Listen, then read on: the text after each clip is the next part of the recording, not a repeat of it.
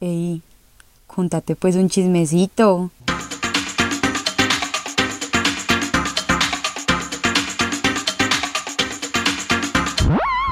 Ramiro Meneses me sigue en Instagram. Hola a todos y bienvenidos a un nuevo episodio de Contate pues un chismecito. Sí, señor. Como bien lo acaban de escuchar, Ramiro Meneses me sigue en Instagram. Si no saben quién es Ramiro Meneses, los invito a que se culturicen. Yo, la verdad, tampoco sabía quién era Ramiro Meneses hasta hace dos meses por ahí que empezó Masterchef, pero ya me culturicé, entonces ustedes también pueden hacer lo mismo. Viéndose Masterchef Celebrity, que se los recomiendo, o pues viéndose su obra más conocida, que es Rodrigo de No Futuro, la cual no me he visto ni me interesa verme, pero bueno, él es el actor principal en esa película. Y solo les quería contar que Ramiro Meneses me sigue en Instagram, por si no sabían, Ramiro Meneses me sigue en Instagram. Bueno, ¿qué más? Sí, eh, sí, hace más de un mes no subía episodio. Ninguno de ustedes tiene ningún derecho a reclamarme porque ustedes me pagan.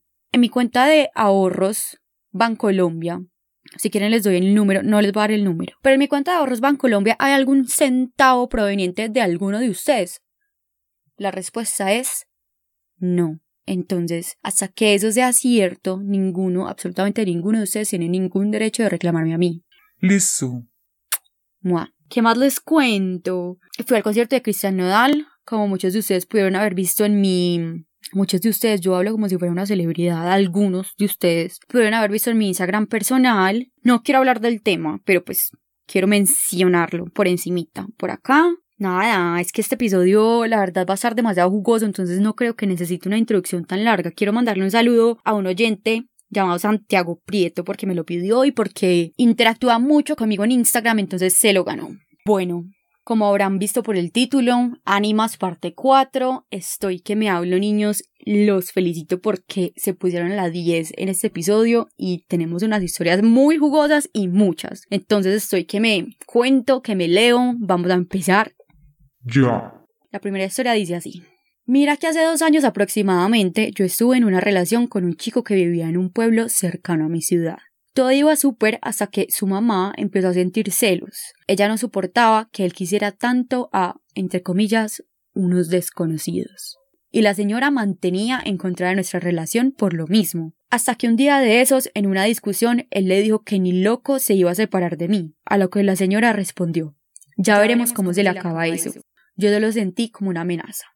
Justo a eso llegó la pandemia y la señora se fue de su casa para vivir en una finca. Sin embargo, mi ex no quiso irse con ella, a lo que la mamá me llamaba para que lo intentara convencer. Y luego me empezó a meter cizaña sobre él y sobre mi familia. A la par de eso, él se volvió súper arisco conmigo, y yo me estaba volviendo arisca, arisca, con mi familia, cuando siempre mis papás habían sido un sol para mí. Marica, y era muy raro porque aparte él y yo terminamos, y yo me empecé a enfermar. Bajé 10 kilos, estaba pálida, sentía mucho frío y sentía que se me hacían hoyos en la espalda. Tenía un desespero por buscarlo y no soportaba a mis papás, cosa que como te repito, nunca en mi vida había pasado, pues mis papás son todo para mí. Y bueno, llegó a tal punto que me fui de mi hogar. Claramente mis papás y mi familia, preocupados por mí, se pusieron a preguntarle a una señora que sabe del tema si me habían hecho brujería, y efectivamente la señora, dentro de su odio, me había hecho algo para alejarme de mi familia y mis seres queridos. Cabe destacar que un día, mientras yo hablaba con ella, la señora me confesó que le gustaba ir a ese tipo de lugares, por lo cual a mí se me hizo creíble que la señora me estuviese haciendo algo. Bueno, para resumirte, yo empecé a orar día y noche, mientras la conocida de mi familia me hacía una limpieza para sacarme todo eso. Sin embargo, la rabia que sentía la señora por mí fue tan grande que casi no me quitan lo que me habían hecho. Claramente después de todo mi ex me volvió a buscar, pero yo ni loca volvería ahí. Realmente ha sido un episodio muy traumático de mi vida que no quiero volver a repetir, y menos por alguien como él. Esa es toda la historia. Intenté resumir lo máximo que pude y espero lo leas. Un beso y un abrazo gigante. Y mucho cuidado con las suegras tóxicas. Jaja.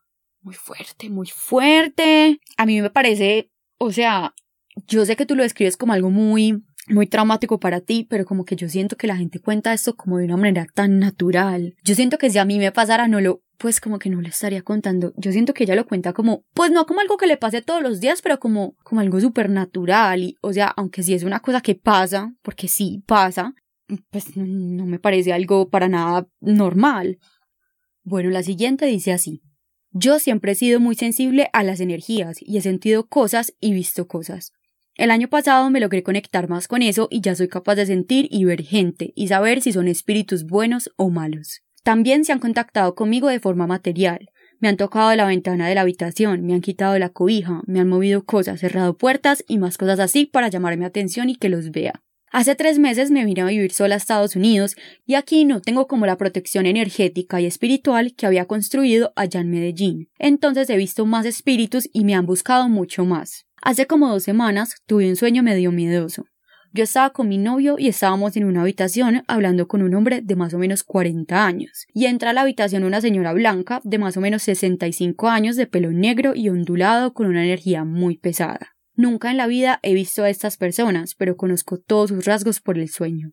El señor empieza a llorar y se asusta demasiado, diciendo que esa es la mamá. Mi novio en el sueño no logra ver a la señora. Que ella había sido una persona muy mala, que por qué estaba ahí, que qué quería, que no volviera a hacer más daño y cosas así. Yo me desperté llena de miedo, no sé por qué, con el corazón a mil y estaba llorando. Y pues sí me pareció un sueño muy extraño, pero X, no le paré bolas. Como a la semana yo estaba en el trabajo y logró sentir y ver a la señora. Llegó con una energía demasiado pesada y estaba buscando muchísima atención. Otra vez me llené de un miedo inexplicable. Me dio una taquicardia terrible y casi me desmayo. Me tocó irme de una a la casa. Esa noche estaba durmiendo y por ahí a las dos de la mañana siento que algo me coge como del pecho, me alza de la cama y me vuelve a tirar con fuerza y logro sentir a la energía de la señora. Nunca había tenido tanto susto en mi vida y nunca me había pasado algo así tan heavy. Al otro día prendí una velita intencionando para que la señora logre soltar y sanar lo que necesita, y logre encontrar a alguien que la pueda ayudar y desde eso no la he vuelto a sentir ni a ver. La historia, esto es de la misma persona. La historia de cuando me tocaron la ventana también es miedosa. Yo estaba un día sola en la casa durmiendo y normal, como a las 4 de la mañana, perdón, como a las 4 de la mañana le pegan a la ventana de mi habitación súper duro, parecían puños. La ventana no da con nada, a un jardín y nadie pasa por ahí nunca. Entonces pues yo vio súper asustada me desperté. Afuera no había nadie y revisé como igual la casa y pues no había nadie obvio. Me volví a acostar y yo tengo la costumbre de dormir con la puerta cerrada. Y me tocaron la puerta también súper duro y otra vez me paré. Revisé todo, prendí las luces y me volví a acostar y otra vez me tocan la ventana. Ja ja ja ja ja ja ja ja. ¿Dónde está la parte charra de ahí? No entiendo. Y ya simplemente dije, ay, déjenme dormir, que no estoy para esas cosas ya. Y me dejaron de molestar.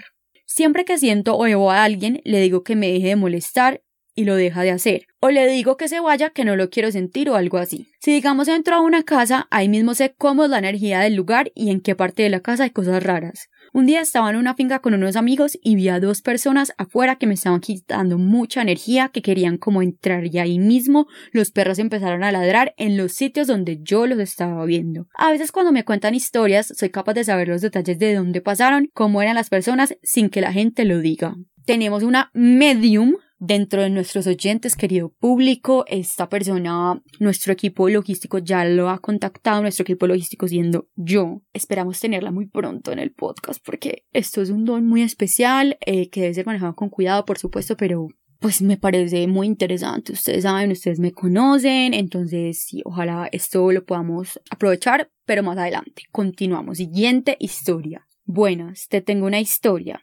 En el 2016 a mi mamá le robaron mucha plata y fuimos donde una señora en San Pedro de los Milagros que como se dice coloquialmente sabe, cosas. Bueno, resulta que la señora es como muy conocida y para que nos pudiera atender debíamos llegar tipo 4 a.m. Llegamos y ya había una fila como de 15 personas y tú dirás, 15 no es nada, pero no estás preparada para lo que se viene. Las primeras 10 personas avanzaron muy rápido y ya eran como las 10 de la mañana. Íbamos bien hasta ahí. Seguía una adolescente como de 13 o 14 años. Obvio iba con la mamá y con otra mujer, me imagino que una tía o una hermana. Cabe aclarar que la señora atendía en una finca y tenía como un consultorio a puerta cerrada dentro de la finca. Nosotros estábamos relajados pensando, ya mismo seguimos, cuando pasaron como 40 minutos y esa gente seguía allá adentro, y de la nada empieza a gritar un hombre, los gritos más putamente miedosos que he escuchado en mi vida. Gritaba durísimo, como si lo estuvieran matando. Además, se escuchaba como tiraban cosas durísimo. Yo miré a mis papás y les pregunté que si habían visto si alguien más había entrado porque que yo supiera solo estaban mujeres. Y todos nos miramos y pusimos cara de ¿qué putas está pasando allá adentro? Pasaron sin mentirte cuatro horas de puros gritos, de asistentes de la señora entrando y saliendo de ese cuarto, cuando de la nada sacan al adolescente al césped, ¿quién dice césped? Sacan, sacan al adolescente al césped y la ponen de lado a vomitar. ¿Y sabes qué? Le salían pelos negros y larguísimos. Sí, pelos negros y larguísimos. Y perdón, esta persona cuenta las cosas de manera muy dramática, me gusta. Y ya en la voz del adolescente se escuchaba cómo lloraba a gritos.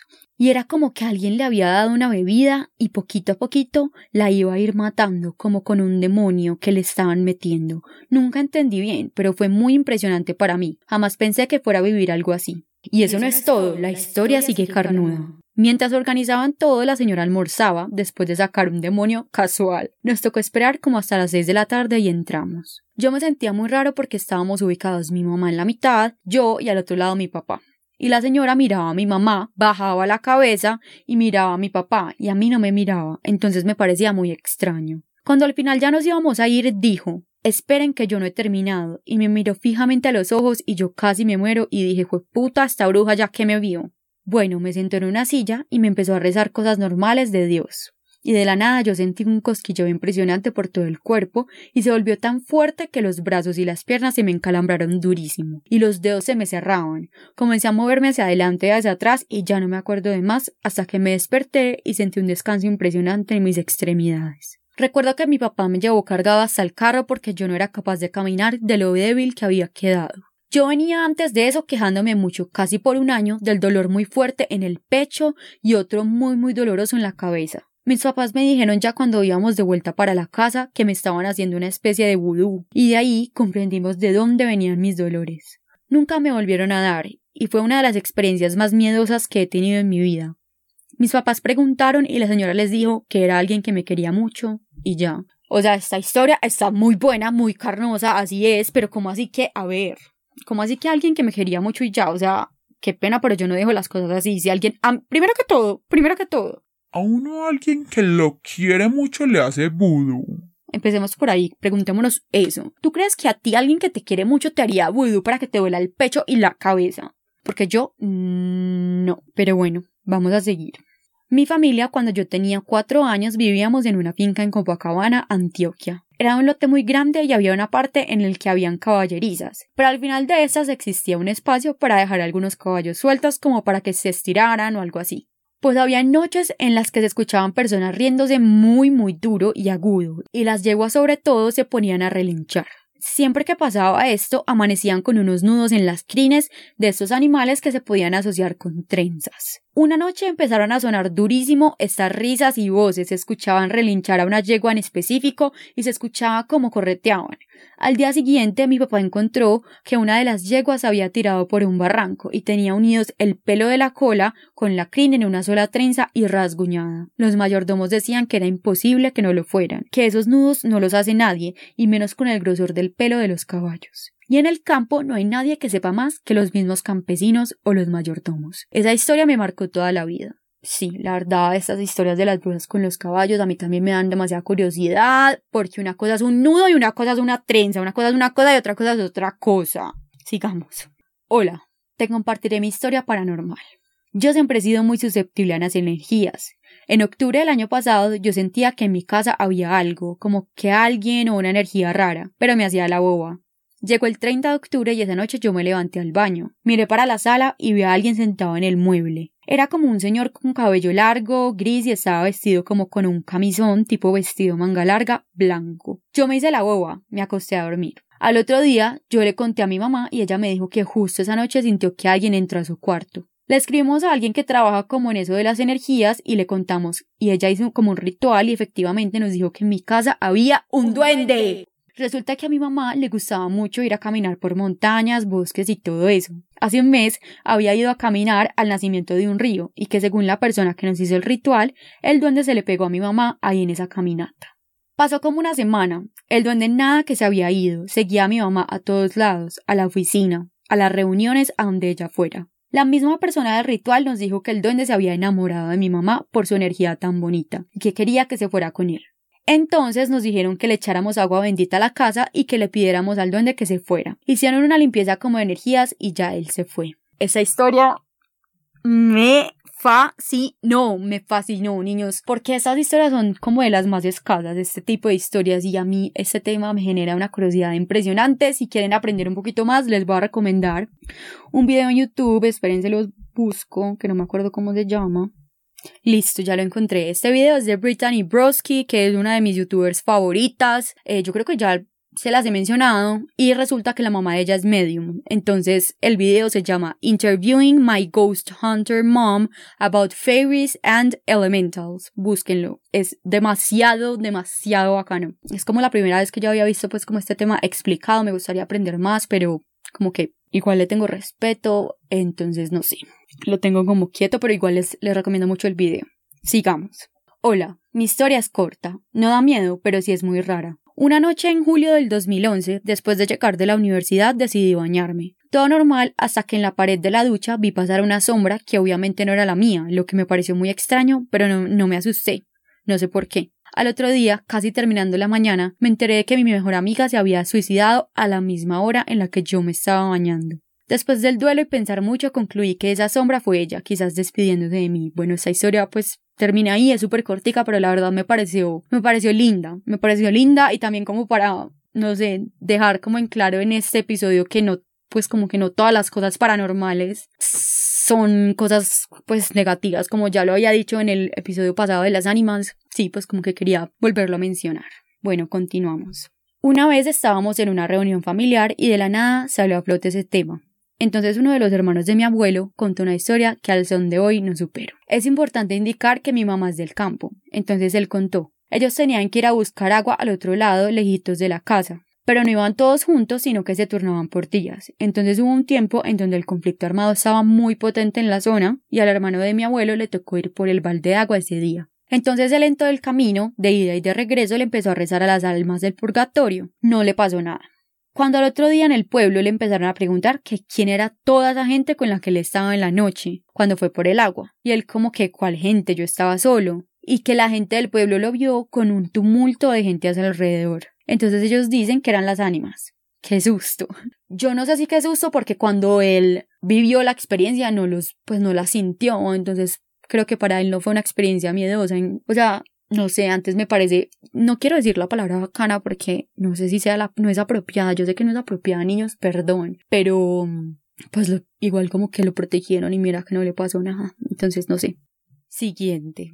Hace como un mes o un poquito menos estaba sola en mi casa, yo vivo en una finca. Estaba estudiando y empecé a escuchar que se habían prendido unos juguetes de mi hermanita que estaban abajo. Yo casi me muero y mis papás no contestaban. Ellos llegaron como a los 20 minutos y mi mamá quedó súper nerviosa porque le tocó apagar el juguete con la música más macabra y tenebrosa. Pero bueno, pasaron más o menos dos horas y a mí ya se me había olvidado cuando empezamos a escuchar unos gritos horribles que venían desde afuera. Sonaban como un bebé llorando y obvio necesitábamos ir a ver porque si si era un niño no queríamos que le pasara nada. Mi mamá ya estaba pensando en adoptar al bebé abandonado y todo. Tuve que convencer a mi papá 20 minutos para que me acompañara porque él juraba que nos iba a salir el diablo, pero bueno, fuimos siguiendo los gritos y no había absolutamente nada, buscamos por todos lados y dejó de sonar el llanto. Desde eso no me quedo sola en mi casa, y me mandó el siguiente audio que ustedes van a morir. Siéntense, ténganse, por favor, prendan la luz si tienen la luz apagada, prepárense.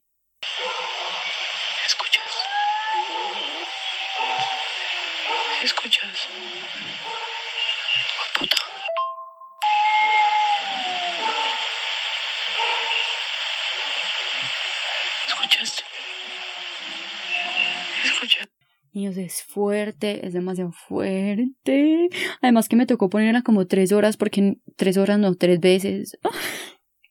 porque no me funcionaba. La verdad, eh, no me acordaba, o sea, no me acordaba de que esa historia iba a ser tan fuerte. Es que no es, o sea, la, la, historia es fuerte, pero con el audio ya es como ya, fuertísima. Ay. Bueno, seguimos, seguimos. Así empieza mi historia. Esto ocurrió en agosto del año pasado, con el tóxico de mi exnovio que casi me mata con tanta infidelidad. Decidimos hacer un viaje a una finca de su tía. La experiencia fue así tal cual como la del capítulo de la finca en Támesis. Lo resumo así para que se contextualicen porque lo hijo putamente lejos que estaba ese lugar es exactamente en Rovira, Tolima.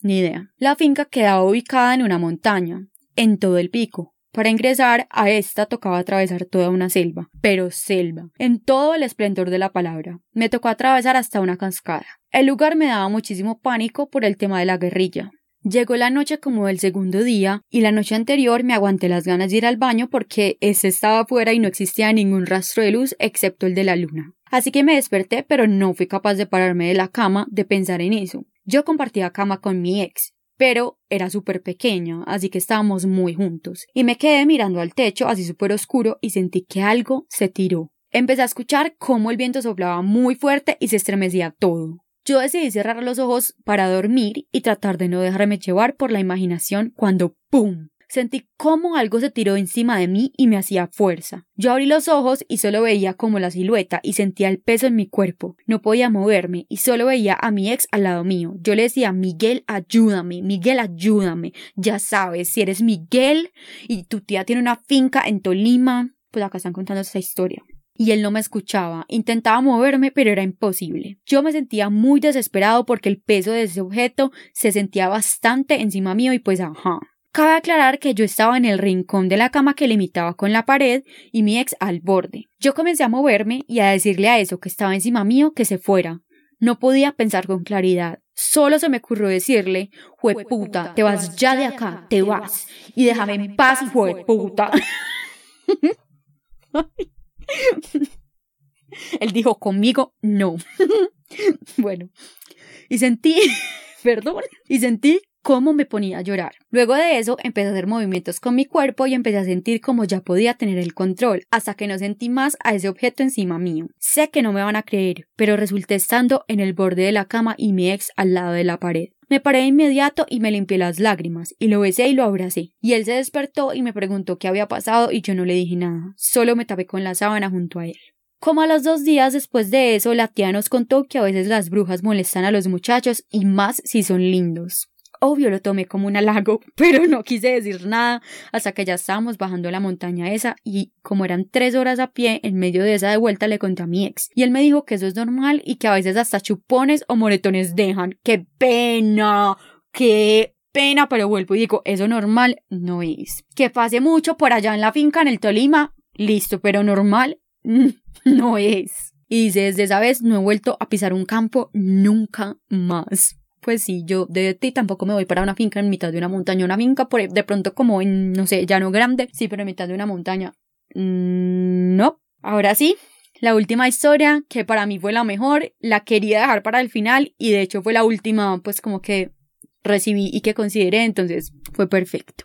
Dice así. Voy a participar, pero creo que es muy breve. Mi abuela siempre ha tenido como avistamiento o despedidas de los muertos de la familia. Cuando mi tío se murió, él era la luz de sus ojos. Obviamente ella lloraba demasiado, y una vez quedándose dormida sintió que le tocaron la puerta del cuarto. Ella sintió que era él porque lo hizo de una manera muy característica. Según ella, él entreabrió la puerta dejando entrar la luz del pasillo y ella pudiendo ver su sombra, pero no su cuerpo. Él le pidió que no llorara más porque estaba bien donde estaba. Luego, diez años más tarde, murió mi primo, y mi tía quedó destrozada igual que mi abuela. Como de costumbre, teníamos que pedirle la bendición a mi abuela para dormir, y ella dice que la noche que él estaba agonizando, sintió cómo pasaba un ventarrón desde la puerta de la entrada hasta el último cuarto del fondo que levantó las cortinas y los manteles. Después de eso, dice sentir mucho frío y que fue por una cobija a su cuarto. Cuando llegó a abrir el closet para sacarla, sintió como por detrás alguien le dijo Abuela, regáleme la bendición. Mi abuela es demasiado seria y brava, y dijo que no. Al día siguiente le informaron que él había fallecido,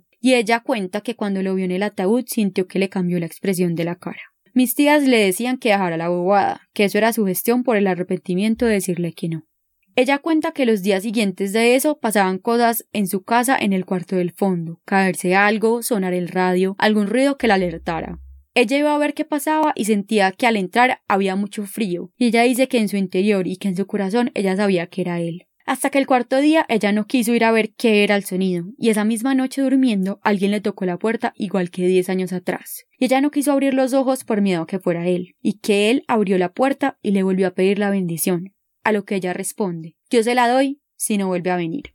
Y que él le dijo, es lo único que estoy necesitando para irme en paz. Que ella se la dio y hasta ese día hubo efectos paranormales en su casa. Todo esto es para dar contexto de lo verdaderamente importante, o sea, no hemos empezado con la historia.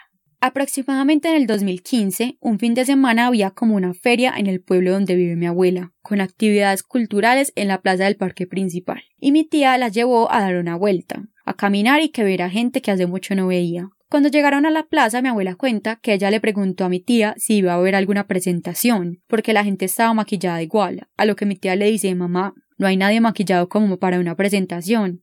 Y mi abuela le dijo, ¿no ves que toda esa gente está maquillada como llorando tierra? Y mi tía pensó que a mi abuela se le había subido o bajado el azúcar y que por eso estaba así, entonces la sentó para que se normalizara. Estando sentadas, la gente pasaba y saludaban a mi abuela. El pueblo del que hablo es un pueblo muy caliente, y la gente cuando la saludaba y la tocaba, ella les decía, ay Dios mío, ustedes por qué están tan fríos. Cuando saludaban a mi tía, ella los sentía normales, lo que hizo preocupar a mi tía sabiendo que mi abuela tenía algo grave de salud. Esa tarde, mientras mi abuela hacía la siesta, soñó que había mucha agua, que sentía que la casa se estaba inundando o que habían dejado las llaves abiertas. Mi tía estaba muy preocupada por ella, porque según ella decía muchas incoherencias o cosas que no pasaban. Entonces mi tía llamó a mis tíos en Medellín para decirles que se le tenían que llevar a un hospital urgente porque ella estaba muy mal del azúcar y ya estaba alucinando. Mis tíos mandaron por ella. Llegó en la noche y esa noche le dijo a mi tía que quería llorar, que se sentía muy mal y muy preocupada. Mi tía cada vez pensaba que mi abuela estaba peor. Le di un té a Valeriana para que pudiera dormir y llevarla a una cita prioritaria al día siguiente. Al otro día, a mi tía le informaron que había ocurrido una avalancha en el pueblo y que mucha gente había muerto. Habían muchos desaparecidos. Esa semana que hicieron las búsquedas y las investigaciones, varias de las personas fallecidas habían sido de los que mi abuela dijo que estaban llorando tierra o que estaban demasiado fríos. Y con esa historia terminamos el episodio de hoy. Espero que les haya gustado mucho. A mí me encantó. siento que ha sido de los episodios que mejores historias hemos tenido, pues de los episodios de las ánimas, en el que más aportes ha habido. Entonces, niños, muchas gracias por su participación. Muchas gracias por permitirme seguir en sus corazones y en sus plataformas digitales. Chao.